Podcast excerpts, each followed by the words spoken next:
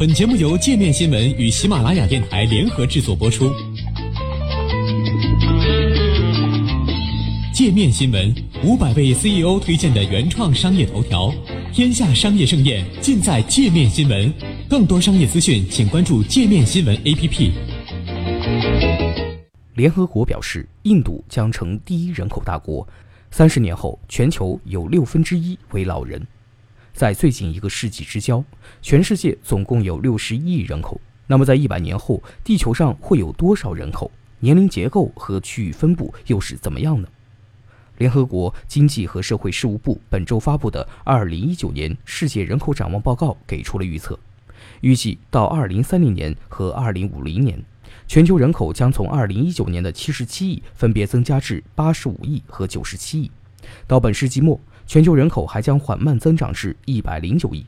报告指出，在未来三十年，全球新增的二十亿人口中，将有超过一半集中在印度、尼日利亚、巴基斯坦、刚果金、埃塞俄比亚、坦桑尼亚、印度尼西亚、埃及和美国这九个国家。其中，近十点五亿将来自撒哈拉以南的非洲，另有五点零五亿来自中亚及南亚。按照趋势。印度将在二零二七年前后取代中国成为世界第一人口大国。预计到二零五零年，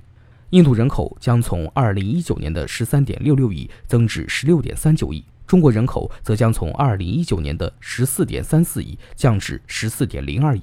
从二点零一亿增至四点零一亿的尼日利亚则将超越美国三点七九亿，成为世界第三人口大国。到本世纪末。印度与中国的人口将分别回落至十四点五亿与十点六五亿，而尼日利亚的人口则还将膨胀至七点三三亿。多数非洲国家也将延续同样的增势。报告指出，在撒哈拉以南非洲的大多数国家以及亚洲、拉丁美洲、加勒比海的部分国家和地区，劳动年龄及二十五至六十四岁人口的增长将为经济发展带来机遇。但要充分开发人口红利，政府必须加大对教育和医疗的投入，为经济持续增长创造条件。而对于部分最不发达的国家来说，人口快速增长并不利于这些国家落实减贫、促进平等、消除饥饿等可持续发展目标。联合国经社部人口司人口事务官员张广宇在接受联合国新闻采访时也表示。对于部分非洲国家来说，如果人口继续增长，而且增长得非常快，这些国家的政府将在提供教育和医疗服务、创造就业机会等方面面临巨大的挑战。不过，从整体趋势来看，世界人口的增长速度正在放缓。从1990年到2019年，全球生育率已从3.2降至2.5，预计到2050年还将进一步降至2.2。而一般来讲，生育率至少要达到二点一，人口才不会随着世代更替而下降。报告指出，尽管撒哈拉以南非洲、大洋洲除澳大利亚和新西兰以外地区、北非及西亚、中亚及南亚等地的生育率仍高于二点一，但全球已有近半人口生活在生育率低于二点一的国家和地区。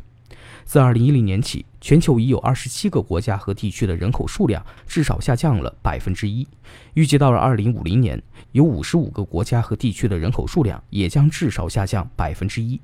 其中26个国家和地区的降幅或将达到百分之十。这主要与低生育率以及较高的向外移民水平有关，后者或是出于劳动力出口需求，如孟加拉国、尼泊尔和菲律宾，或是出于躲避暴力。动荡、战乱需要，比如缅甸、叙利亚和委内瑞拉。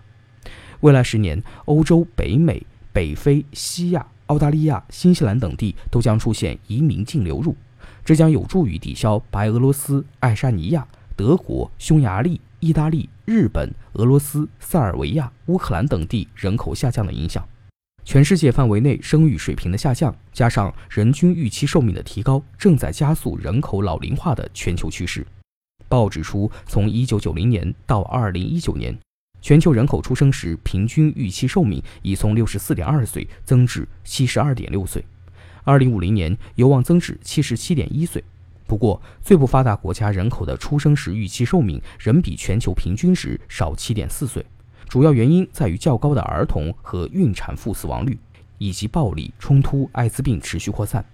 65岁以上人口现已成为增长最快的年龄群体。目前这一群体约为全球人口的百分之九，预计到二零五零年，这一比例将增至百分之十六，也就是说，每六个人中就有一个年龄在六十五岁以上。而在欧洲、北美等地，这个比例可能还会上升至四分之一。六十五岁以上人口的数量也在二零一八年首次超过了五岁以下的儿童。未来三十年，八十岁以上人口的数量也将从一点四三亿增至四点二六亿。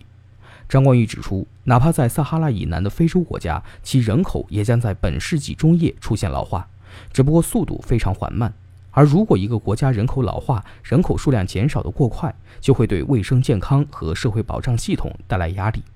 二零一九年世界人口展望报告是由联合国发布的第二十六版人口预测报告，由经济和社会事务部编写发布，汇集了一九五零年至今二百三十五个国家和地区的人口统计数据，对二零一九年至二一零零年全球及国家地区层面的人口变化趋势进行了预测。